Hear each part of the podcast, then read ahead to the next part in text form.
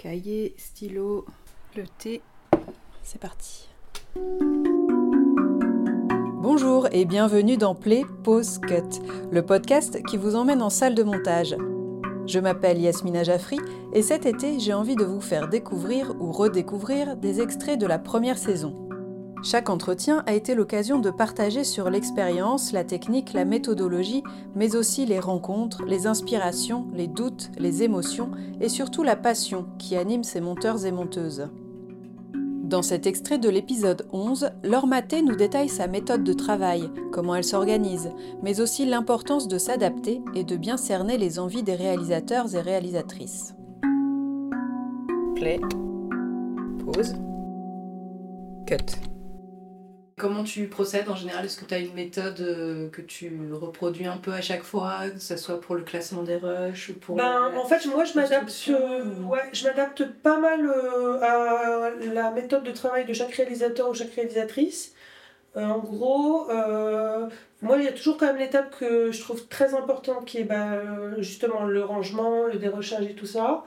Euh, quand c'est un film de société, en général, on passe genre un jour ou deux où je regarde, je demande que les rushs soient classés par journée de mhm. tournage.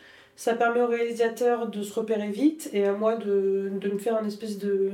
Je regarde, je survole un peu tous les rushs et on discute beaucoup euh, voilà, des persos, des trucs. Je me reclasse les journées de tournage par perso ou par endroit, mais je garde en général un peu euh, dans l'ordre du tournage.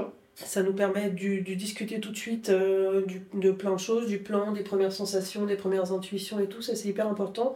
Je note aussi, j'ai toujours 50 000 cahiers, euh, je note pas mal euh, bah, tout ce qu'ils me disent aussi, tu vois, ce qu'ils ont ressenti, ce qu'ils ont envie de faire et tout, et comme ça je me relis souvent ces notes pour me remettre dedans, ou même à la fin du film en général, quand j'ai le temps. Souvent je regarde tous les rushs en accéléré aussi, pour mm. voir s'il y a le plan qui signifiait avec quel plan que je vais enlever, des choses comme ça quoi. Et en film d'histoire, pareil, je classe souvent par année ou par thématique, ça dépend un peu des films. Mais en général, ben, un peu comme je pense beaucoup de monteurs de doc, on essaie déjà de faire la structure avant de faire les raccords. Quoi. Mm. Euh, c'est rigolo, d'ailleurs, une fois j'avais monté avec une réalisatrice qui venait du cinéma et, elle, elle voulait faire tous les raccords tout de suite. Ah oui.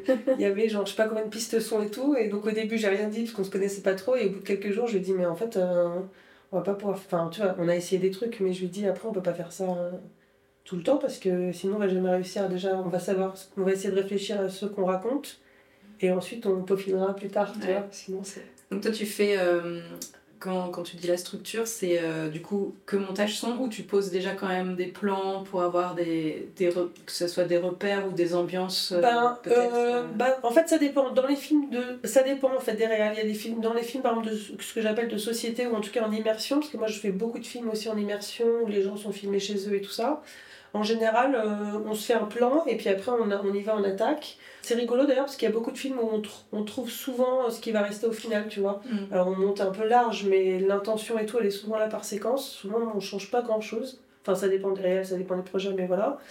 Et après, soit on monte les séquences que le réalisateur ou la réalisatrice trouve les plus importants et qui, dont il est sûr ou dont elle est sûre d'utiliser dans son film, et là on les monte tout de suite soit on fait dans l'ordre un peu en fait ça dépend un peu de ce que chacun a envie de faire tu vois moi j'essaie de m'adapter euh, je passe quand même tout mon montage à tout le temps dire mais là pourquoi on va là qu'est-ce qu'on fait là où est-ce qu'on va après tout ça pour bien tu vois. Mais tu poses beaucoup de questions ah ouais t'as été on m'a dit. balancé. On m'a dit.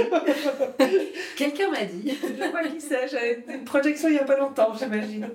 Ouais, ouais, bah ouais, j'ai cette réputation. Il y a une fois, je, en fait, je savais pas que j'avais cette réputation. Enfin, il y a déjà des réels qui me disaient Tu poses beaucoup de questions, tu poses beaucoup de questions. Et ouais, l'autre jour, il y a deux réalisatrices que je connaissais, qui se connaissaient pas, qui se sont rencontrées et qui m'ont dit Ah, toi aussi, elle te pose plein de questions, moi aussi, c'est l'enfer et tout. Mais euh, non, mais c'est bah, parce que moi, je trouve qu'on est le premier regard quoi, sur un film. Donc, euh, moi, souvent, j'essaie de me mettre à la place du spectateur. Enfin, par exemple, pour les films d'histoire, euh, quelqu'un qui n'aurait jamais rien vu de, de tel événement ou tout ça les réals, ils, pour eux, c'est au bout d'un moment, c'est une évidence. Ils ont enquêté des mois sur des choses, tu vois, mm. sur des événements. Où... Et en fait, ben, du coup, ils font des impasses sur des choses en disant, bah, ça, tout le monde le sait, on, laisse tomber tout. Et en fait, ben, non, on le sait pas. Donc, mm. euh, ouais, effectivement, je pose beaucoup de questions. Et je pose aussi des questions pour les pousser un peu dans leur retranchement. Et pour, là, ils vont tout savoir. C'est Et pour, euh, non, mais tu vois, pour aussi voilà, pour leur dire est-ce que tu es bien sûr de ça? Je sais aussi que des fois c'est un chemin qui peut prendre du temps.